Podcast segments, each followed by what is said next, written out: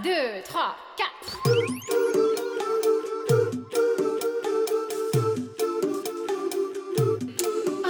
喂，哎，大家好，欢迎来到不准胡来，是叫不准胡来吗？不许胡来，我是小胡。我们名字改的非常好，自己都记不住。Hello，欢迎大家，我是来也。嗯，我们从这一期节目开始啊，我们就更名了，以后就正式更名为不许胡来。嗯希望大家能够喜欢这个新名字。希望大家能够记准了，叫不许胡来，不是不准胡来，也不是不让胡来，也不是不能胡来。你少说两句，大家就记住了。你说了这么多，大家又记差我了。加加深他们的印象。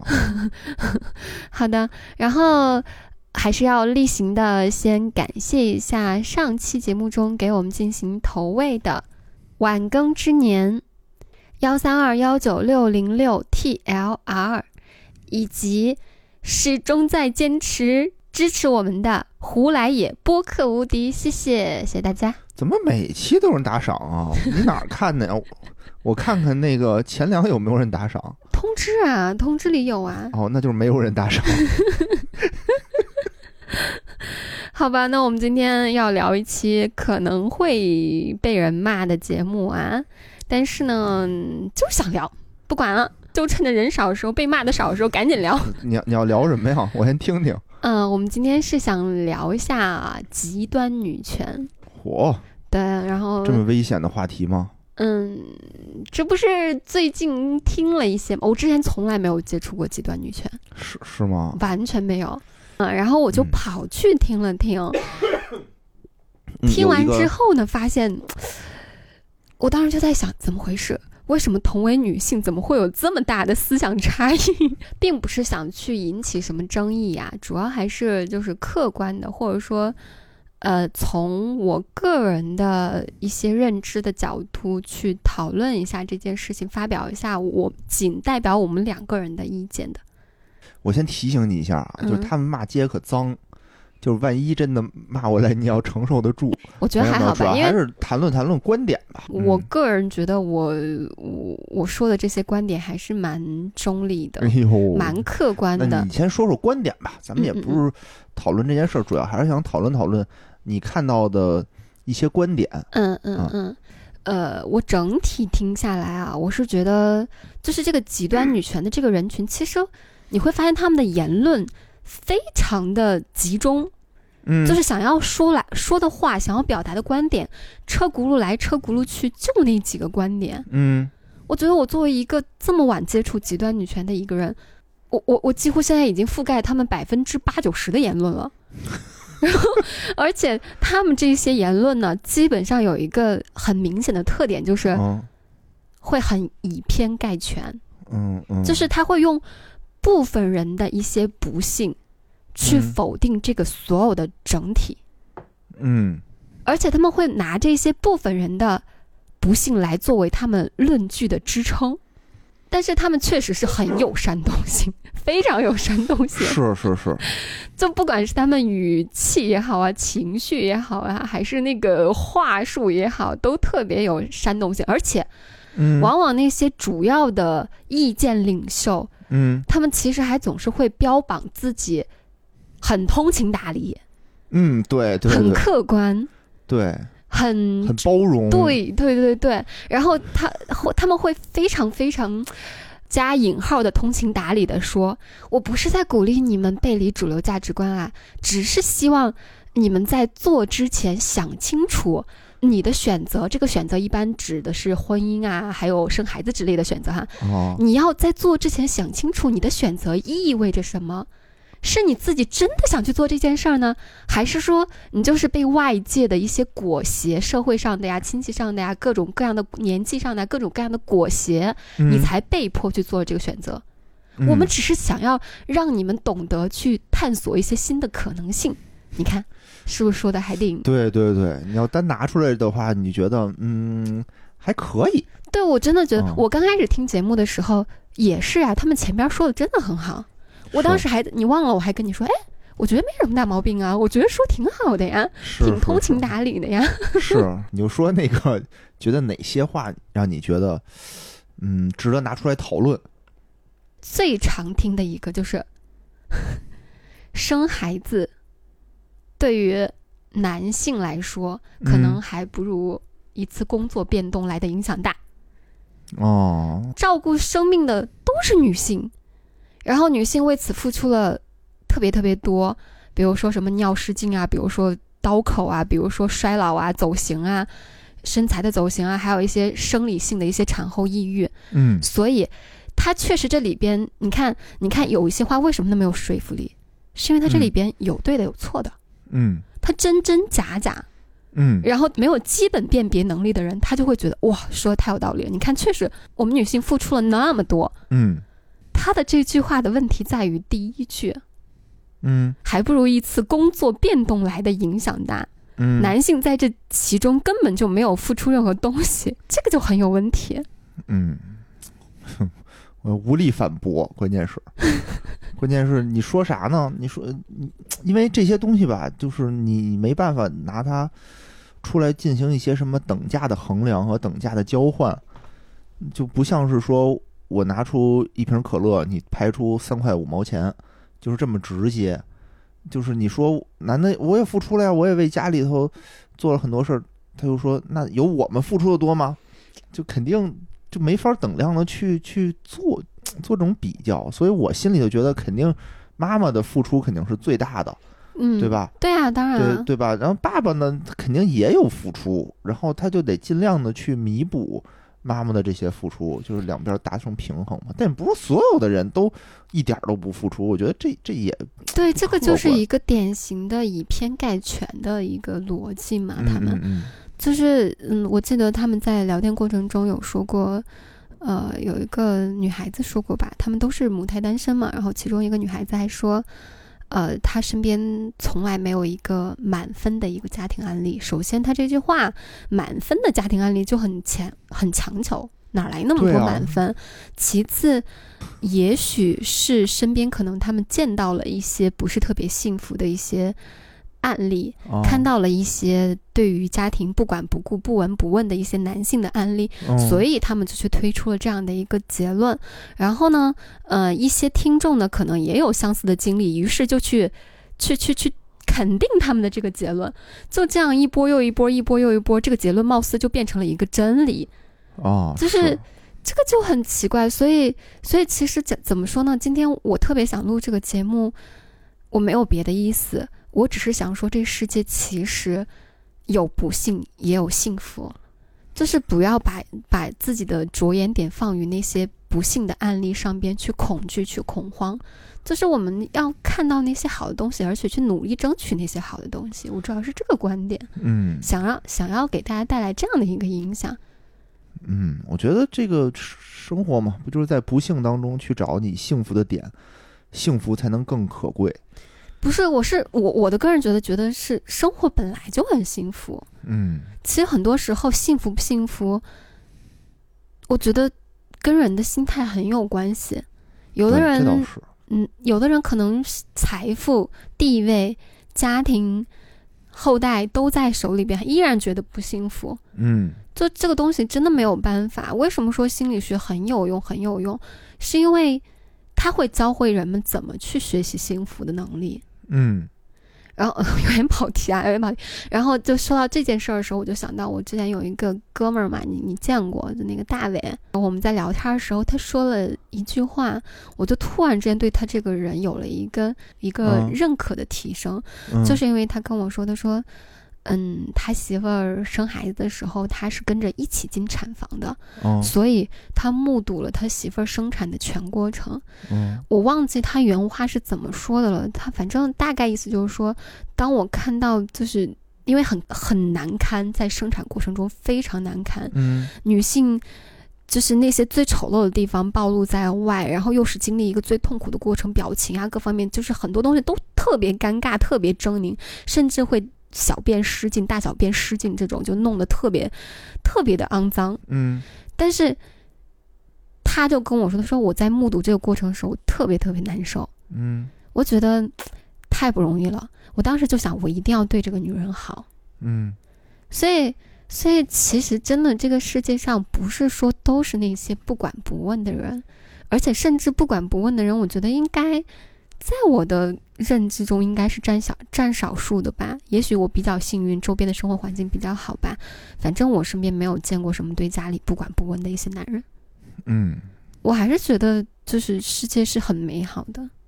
但世界也是很残酷的。就你无论什么事，你说人生谁的人生敢说自己是满分？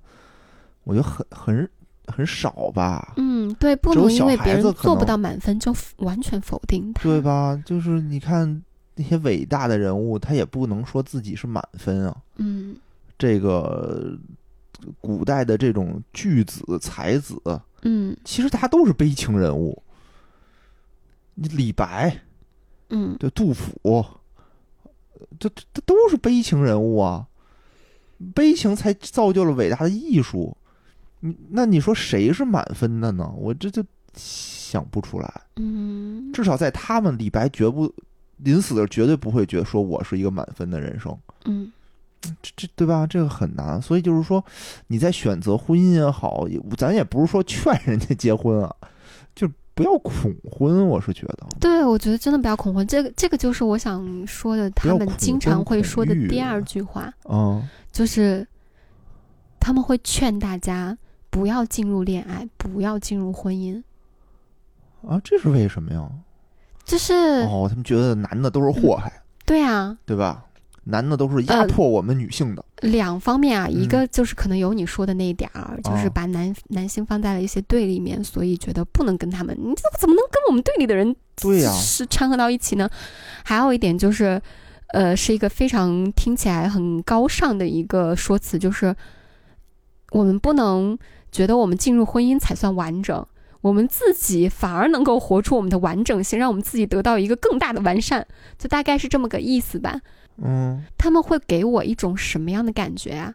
可能也是我妄自揣测吧。就是比如说举个例子，就是特别谨慎的人，嗯特别特别谨慎的人，嗯他可能他最后就会选择回避选择，我干脆嗯不要做选择了。嗯我太害怕了，我觉得我做什么做哪个选择，我都会可能会出现错误，那我干脆不要选择了。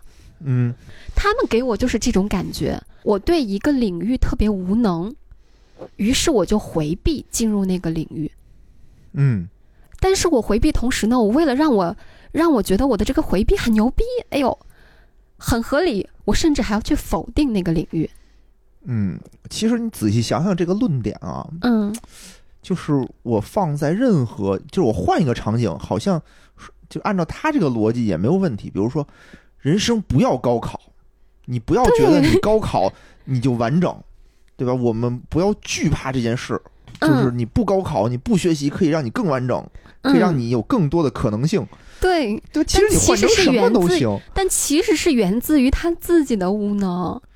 然后也不是源，我觉得，哎，有的时候吧，我不见得觉得他是自己无能，是因为他需要这个东西，他需要这个逻辑来支撑他的观点。你看，别人都在说你，哎，你怎么不愿意去挑战一下，不愿意去试一下，不愿意谈个恋爱呀、其实是他自己觉得我搞不定这件事情，可是我我愿意承认是我搞不定吗？我不愿意，我干脆我就去抨击他说那个东西不好，我不我不喜欢他，我不愿意去接触他，就是就是把自己的无能去合理化成是因为他不好，所以我舍弃它。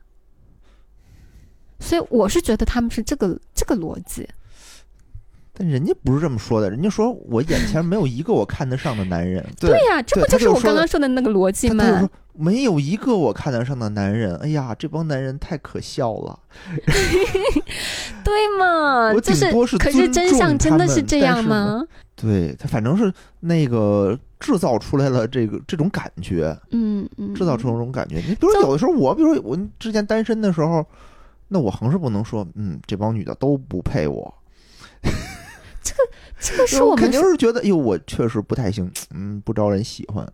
这是我的一个想法，因为我想进入一段过，你可以承认呀，你你看你就，这是我嘛，就是对啊，你坦然的去承认因为我不是这些东西嘛，，但是但是其实有很多人，这这在生活中很多人也在干相同的事情，嗯，就是我搞不定一个人的时候，我就去抨击对方。比如说我追一个妞，我没追上，我到最后恼羞成怒，我说那个妞怎么怎么地，哎呀，嗯那个嫌贫爱富，然后肯定是就是遇到了一个更有钱的人，跟着那个有钱人跑了，嗯怎么？样怎么样，去通过否定对方来给自己的无能做一个合理的解释。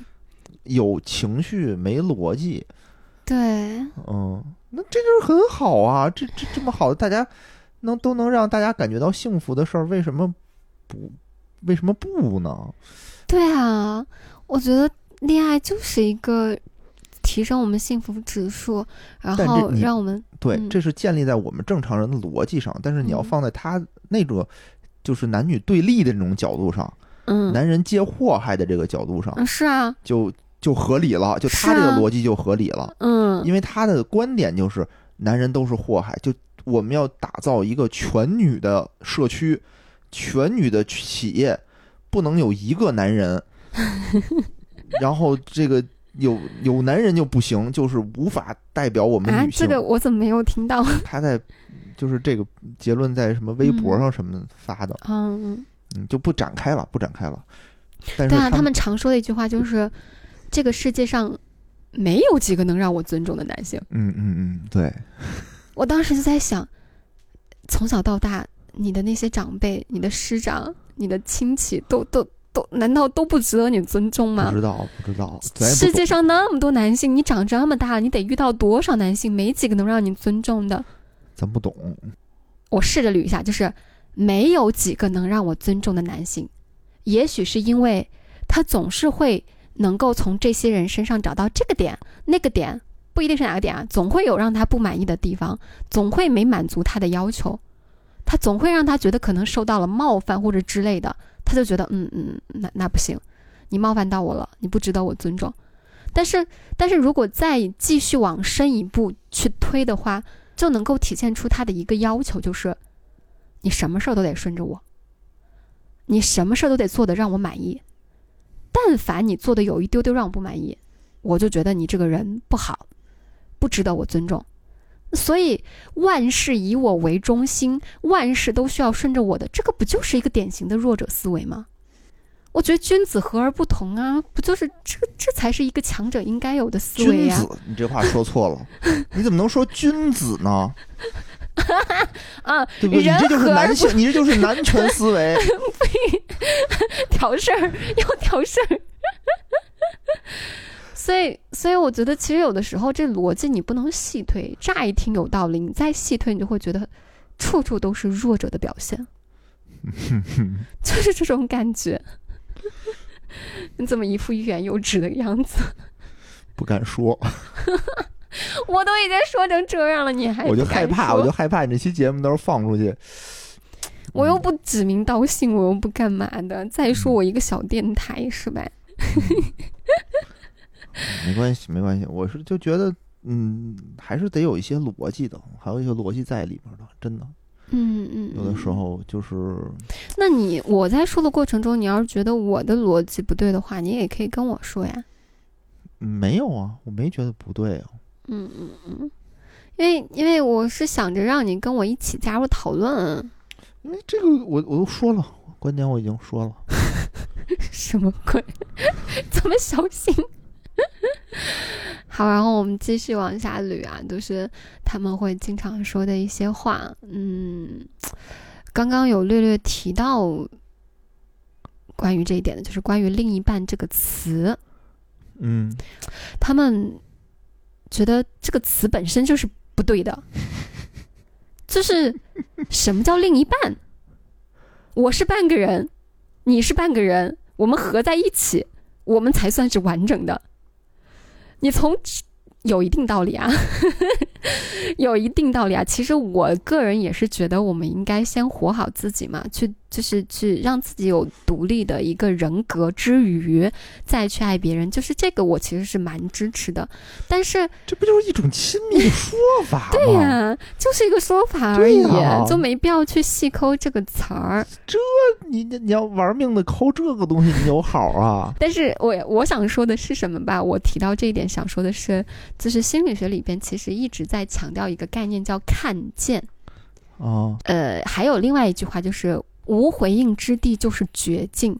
什么意思？就是一个永远不被看见的人，一个永远不被回应的人，就会活在绝望之中，大概是这么一个意思。所以一直在强调看见一些无条件关注啊之类的这些的这些的一些概念嘛。哈，其实我觉得亲密关系它就是这样的一个东西，有一个让你觉得稳稳的被看见的人在旁边。嗯给你这种被人看在眼里、被人关心、被人去关注的这样的一个感觉，会它会嗯让你觉得很、很贴心、很舒适，嗯不孤独。嗯为什么人的概念就是群居性动物？就是人是没有办法独立生存的。嗯，群居其实就是你得适应这个社会，你得向这个社会有一些妥协嘛，嗯，对吧？这不就是群居的概念吗？你不可能就是说事事顺着你嘛，只要形成，我觉得只要有个动态的平衡就好了，哦，对吧？嗯我可能这段时间我委屈一点点，但是我可能在别的时间我会会有一些回应。那这个动态平衡保持住就好了。所以当他们说、呃另一半这个什么玩意儿，我们不要另一半，我们要要什么呀？不恋不婚不育，我我们很骄傲，我们以此为荣。我这个就是星人派来的卧底啊，就进行种族灭绝，就是这个就是我们活出完整自我的证明，就是这个特别骄傲。这个我也没明白，就是为什么是这样？完整自我的意思就是我们不和另不和别人谈恋爱，就是完整自我吗？倒是也没有原话说什么活出完整自我一定要怎么样怎么样怎么样了，嗯但是他们真的会把这个对不婚不育的这个骄傲的感觉表现的淋漓尽致，你会你就会从哦他们的言论中感受到，他们就是在提倡这个，在倡导这个。我单身，我骄傲。嗯，其实我觉得，比如说，他就是觉得我现在活得很好，我现在自己，我觉得这没问题。对，但是呢，他是以贬低另就是另一种性别。那我为什么不谈恋爱呢？是因为那一半不行。他并不是提倡说我自己，哎呀，我现在我就享受单身我就享受单身，我这单身我可以自己想吃什么吃什么呀，我挣钱我想怎么花就怎么花呀。其实这也是一种心态。对我享受一个人，那没问题啊。你享受，你喜欢就去做。嗯，我觉得想要什么，喜欢什么，真心喜欢什么就去做什么，多棒啊！对，但是他的这个观点其实并不是在于，不只在于单身，嗯，而是在于我希望你们也都这样子。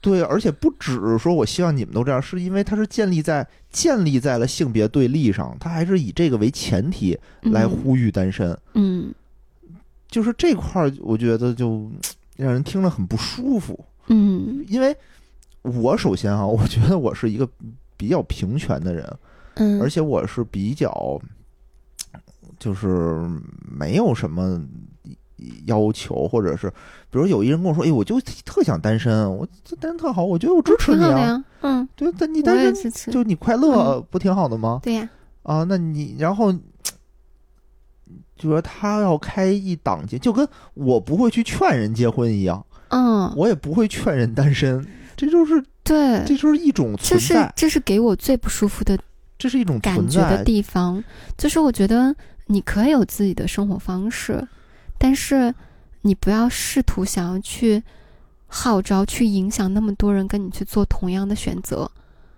就我觉得，如果说你号召的是一些非常棒的一些东西，那我觉得没问题啊。但是这个东西真的在明眼人看来，它就不是一个多么好的东西，你还要去号召，我就很很很，我就很难受。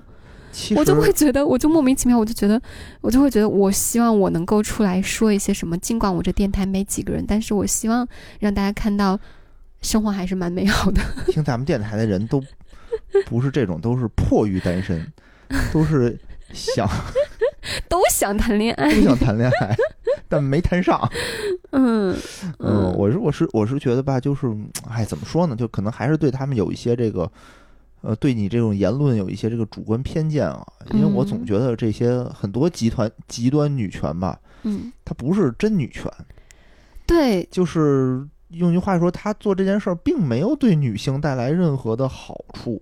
对，反而加剧了这种男女对立，反而让男的更讨厌，就是就是他会觉得，会让男性有一种攻击你们的把柄望把把柄，对对吧？对对，你看你们嗯女的说话就这样啊，哼，嗯，对吧？那你们反而让事情越来越严重了。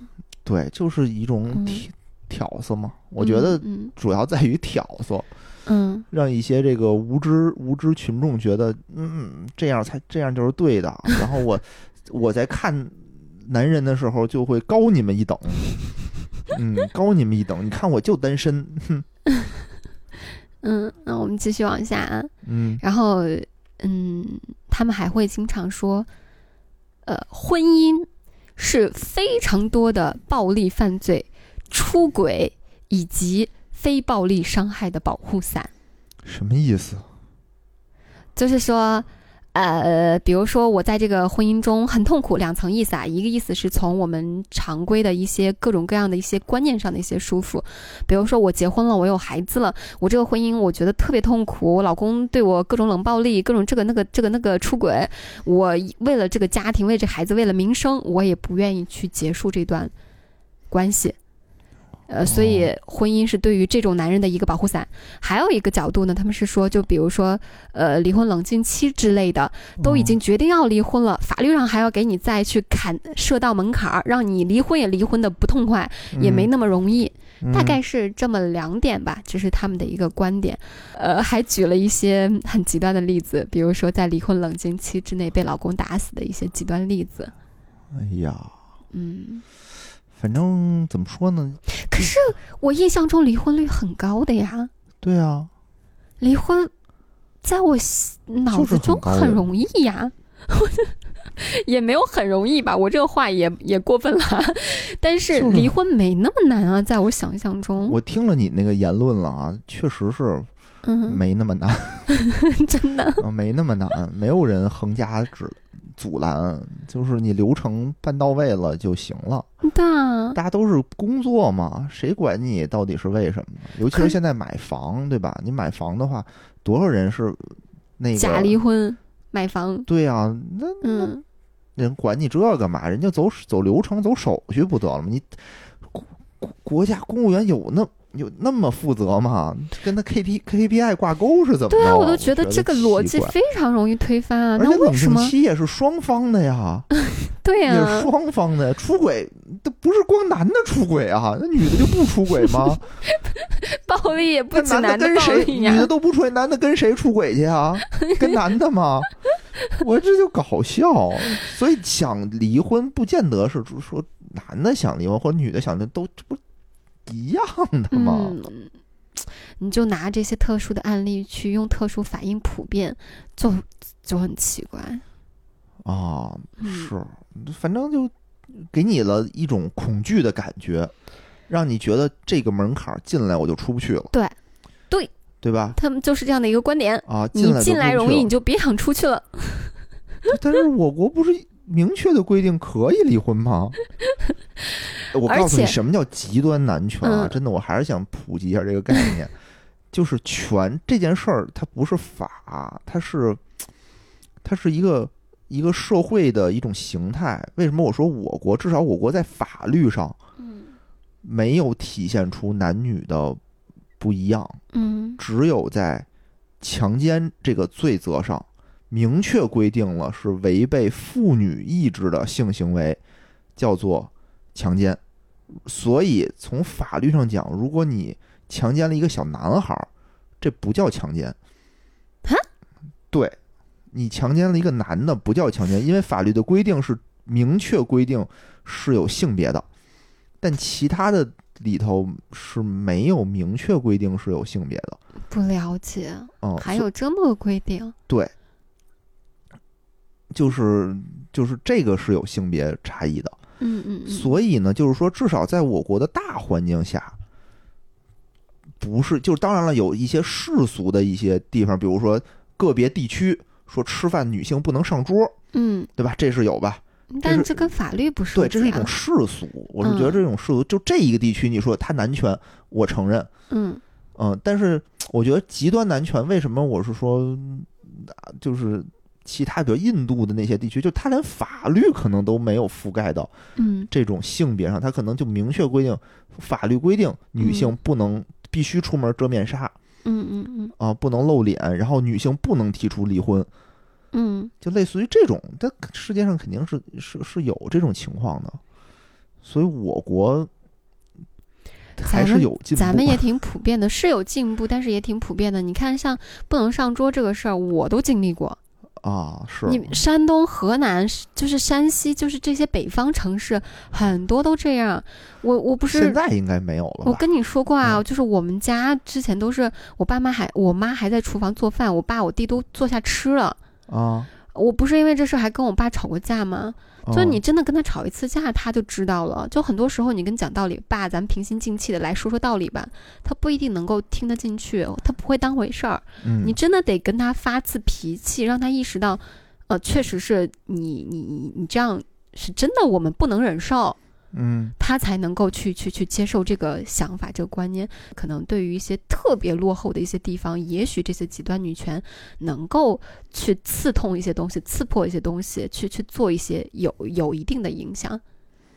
不能 但是这个世界上百分之九十九的人都是平民百姓，嗯我觉得平民百姓。可能最当务之急的不是说去想着怎么去改变别人、改变世界，嗯而是我怎么样在我自己的婚姻里边，我去强大自我，让我自己有能力去，去去随时进入一段关系，也有能力随时离开一段关系。嗯然后他们在说到婚姻这事儿的时候，还拿了一个，还拿马克思恩格斯举例，我都不知道马克思恩格斯还说过这个话，就说说婚姻是奴役制度的最后一环，有吗？不知道 他们真的说过这话吗？不知道，然后说什么？确实是不太清楚。说什么对血统纯正追求的本质，是对女性生育权的剥夺和掌控。然后，女性婚姻的本质是保证每一个男性都有自己的奴隶。为什么呀？我不知道啊，马克森格斯真的说过这样的话吗？就是听众朋友们，如果听到这儿的话，记得给我给我留言啊。一个很明显的点，你多少年前说说的话的那个时代，跟现在时代一样吗？他可能是为了说去说当时的那个欧洲的那个环境对，时代背景不一样，你让他们如如果他们活到现在的话，他们会说这个话吗？拿那个时代的论点对对，其实没必要，我觉得来辅证现在，就很就就就就莫名其妙。确实没有逻辑啊，我觉得没有逻辑啊，嗯，因为和现在的事实不是很相符，我是觉得，嗯，对，对吧？但是嗯这个话呢，你让人家去说，人家就是觉得，你看我伟人说过这个话，就是一个佐证。你看嗯，伟人都支持我的这个言论，我觉得这个没什么好讨论的。然后有一个特别，我当时就是觉得乍一听特别离谱的一句话，就是关于小孩的一个观点。嗯说小孩是这个世界上最可怜、最可怜的生物。嗯我根本就你就没有问他，你想不想来个来这个世界上，他就被迫的来到了这个世界，降临到了这个世界。就是 就说，所以他可怜是吗？对，所以他可怜，你不与你不问我我想不想来，你就把我生到生下来了，就就这样的一个观点，我但觉得国家也没。问你需不需要纳税，你不也得纳税吗？这小孩多幸福啊！现在嗯哪一家小孩儿不是宝贝蛋子啊？这个然后逻辑很奇怪。对啊这世界上有很多事儿不是你不不会问你想不想干的。他们是觉得这个社会太不好了，哦，就是我我让我让小孩子出生在这样的一个不好的社会上，我太抱歉了。哦，他们这样的为人，我很抱歉。对，就这种感觉，就是哦他自己也会说，就是如果你在问我，再给我一次机会，问我要不要来这世界的话，我是我的答案是绝对不来。哎呦，我不知道他们生活的有多有多苦 啊！就是我真的不知道为什么，就是明明感觉，明明感觉他们讲话，就是至少语气上各方面、内容上，就是乍一听都很很很自信，哦很很激情洋溢，但总是从这个话的内容里边去推出一种很可悲的一些，他他受过什么苦啊？他有我说不知道，所以我就不知道是什么样的生活、什么样的经历，让这些人有了这样的一些想法，就就觉得是。他就是为了推，就是他为了告诉你孩小孩儿也不想生到这个世界上来，所以你别生孩子，嗯是这意思吧？嗯，你这么一说，突然之间觉得真的是外星人吧，来灭绝人类的。来灭绝人类的，而 且而且，真的什么样的人眼里就会有什么样的社会。我我哦非常坚信这一句，这个社会太不好，那我们要去考虑一下我们自己平时是怎么看待这个世界的。因为他们在西方，他们在西方的腐朽的这个欧洲，对吧？所以他们满眼看到的都是人间炼狱。哎呀，这这个确实是，我们也不要乱去猜测，我们也不要那么绝对的去下一些结论。哎呀，我就胡说，我就说嘛，就是觉得嗯其实不能理解嘛，主要是嗯对吧？但是嗯你站在他的角度上，他为什么要这么说呢？就是他要说你你不要生孩子，嗯对吧？就是他举的这个例子，就是为了印证你不要说服你，你不要生孩子。首先，生孩子是女性的枷锁；嗯其次，孩子生出来就很可怜嗯，啊，所以他都没有选择，男男的还不管。男的还不管。我这么可怕的事，你怎么能干呢？嗯你怎么能干呢？他他其实是为了印证他的这个这个观点的。嗯嗯嗯，还就是还成成套的体系的，对对对，还是挺完整的逻辑链的。对，所以你要单独拿出来的时候，你会觉得哟，这个好奇怪啊。但是你比如说听完，就是你把它整套逻辑拿出来看的话，你他就给你描绘了一个非常可怕的世界，就是婚姻这件事儿是一个非常可怕的，生孩子这件事儿是非常可怕的。但不得不说，他们在这一点上有一个话题还是挺有意思的，嗯就是他们讨论到那个最佳生育年龄的时候，嗯观点还是蛮正确的。嗯就我觉得最佳生育年龄可能，呃，已经不仅限于身体的条件了。嗯可能还跟你的精神状态、你、你的、你这个人的成熟状态、你的各方面的一个客观环境都有关系。我觉得他们倒至少有些东西还是有可取之处的，嗯就不嗯止女性有最佳婚育年龄，男性也是有的。那肯定，嗯，那肯定。嗯我觉得他就有点像这种宗教给你描述的这种场景，比如说跟结婚，他就刚才描述那个场景就是很凄惨，嗯。就相当于各种，比如说基督教也好，佛教也好，嗯。会说如果你作恶了，你会下地狱，嗯。地狱有多惨。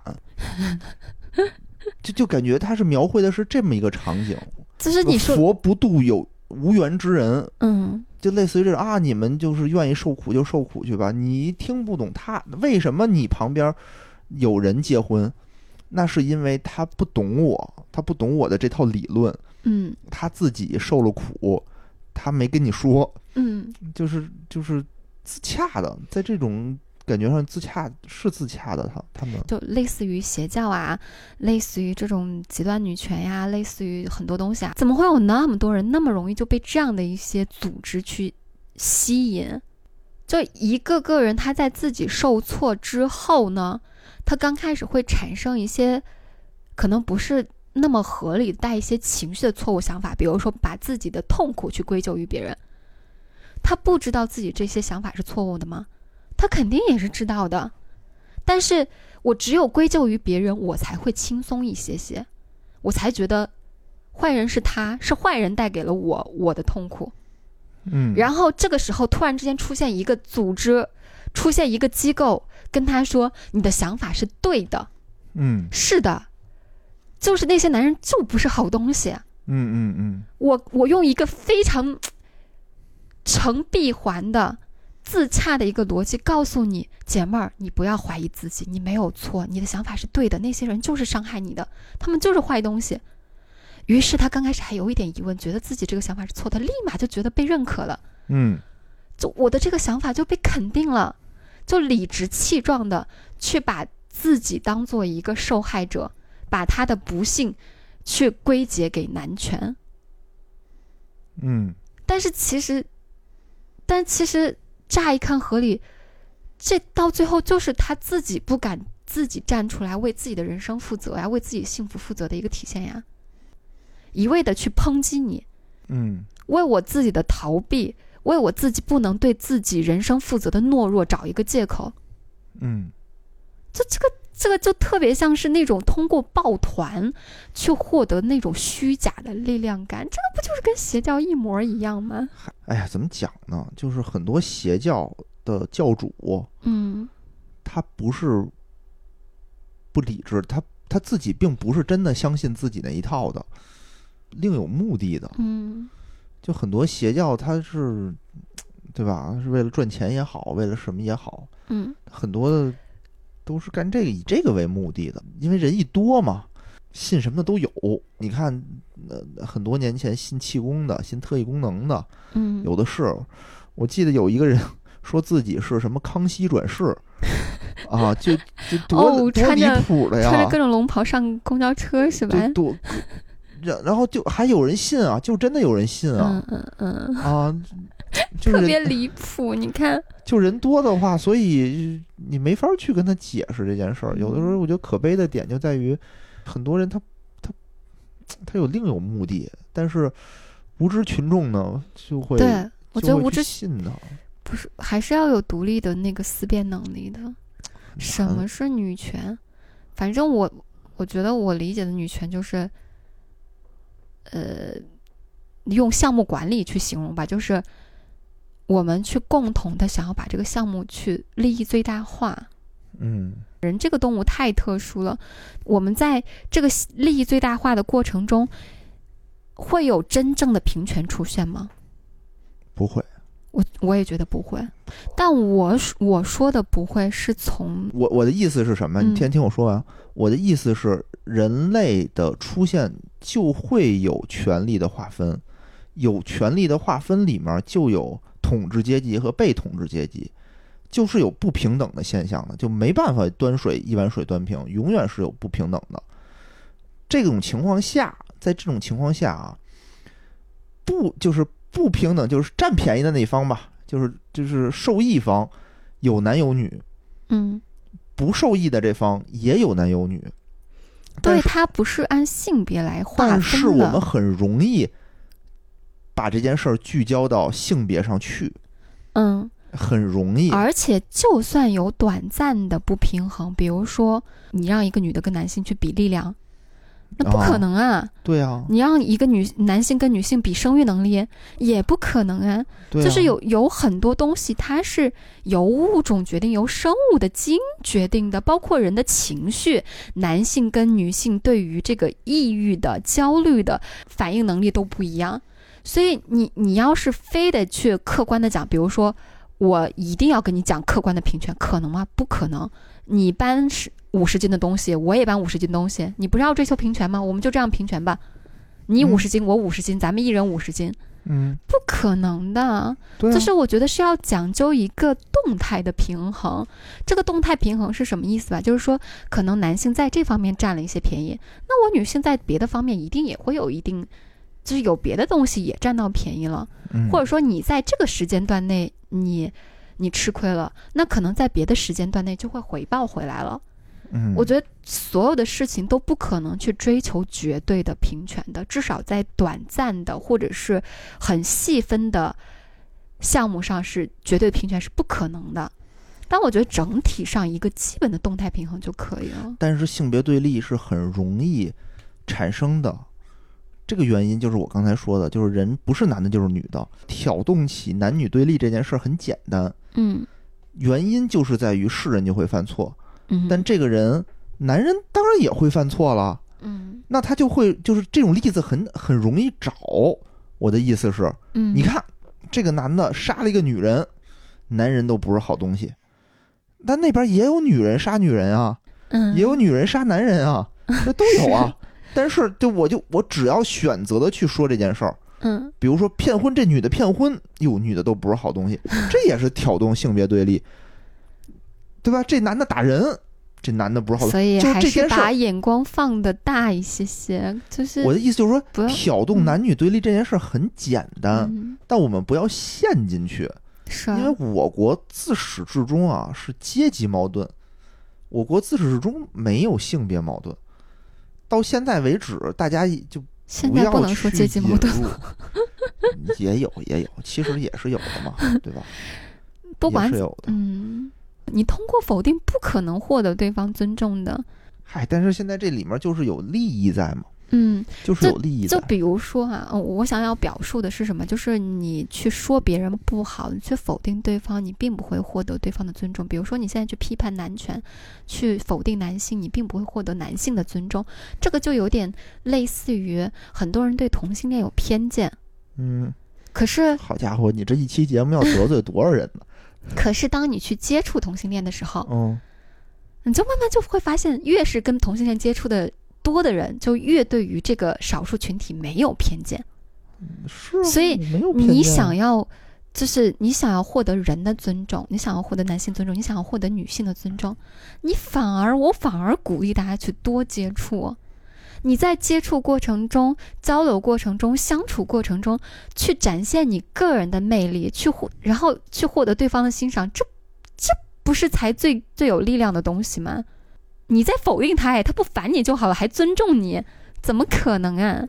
嗯，嗨，人家是没想获得你那个男性的尊重，人家只想获得女性的关注。这是，我其实我说，对，就是说我，是说深信极端女权的这波人，是希哦望他们知道这个道理。我也觉得最好我他们别听这期节目，因为我觉得我是一个什么呀？我是一嗯个尽量的去避免冲突的人，就正常的人都是尽量的去避免冲突，但他们战斗力太强了，就是就真的是容易陷入苦战。我就担心的是，就比较烦躁的就是这一点，嗯嗯，嗯就是不想陷入这件事，就这事跟我也没什么关系。说实话，这事儿跟我也没什么关系，就是我也我的听友也不认同这种观点，嗯，一般人都不认同这种观点，但这种人不容易抱团儿，但是我反而是那种人，嗯他们是有强大的这种破坏力和凝聚力的，嗯，就很麻烦，真的就很麻烦。我本来以为你对这事儿可能会比我更气愤。我能管的事儿太少了，就是你叫不醒一个装睡的人，你叫不醒他们。有些人是装睡，你说这些言论的引导者是装睡，可是有些人是真的就被他们迷惑了。我看到这个我都觉得特别难受。我觉得，我觉得本来大家去努力的生活，去努力争取幸福，去不断的挑战一些新角色，让是一个很有勇气、很勇敢的表现呀。然后嗯，被他们说的那么 不耻，被他们说的那么的愚昧，就而且而且，我觉得这些东西都很幸福，都是能给我们带来人生更完善的感觉的。我当然希望就是。但凡能有一两个听完我这期节目，能够从能够影响到他们，让他们去认为这件事情是个好事，愿意去尝试，开开心心的让自己过得更快乐、更幸福的话，我都会很知足。我觉得，就他们不会听咱们的节目的，嗯，那倒也是。嗯，他们听到就是这里面有我这种非常不正确的这种直男言论的话，就就他们受不了、接受不了的，就是他们接嗯受的是那种观点，就那嗯种观点，但是嗯也没办法。因为我看到了他们的时候，我第一次我突然之间就又觉得他们可能真的是装睡的人。对，就是我去去给自己催眠，一遍遍跟自己强调我是对的，想做一些事情，然后觉得自己在做无用功。说到这儿，我突然有这种感觉。嗯算了，不说那么丧气的话了。反正就是还是希望大家尽量谁不要盲听盲信，有自己的一个思辨能力，有自己的一个就是真实的感对自己的一个感知能力吧。就是喜欢什么，真正喜欢什么，内心喜欢什么就去做什么就好了，嗯，别的就不说了，不说了，不说了。好，嗯，好，拜拜好，拜拜。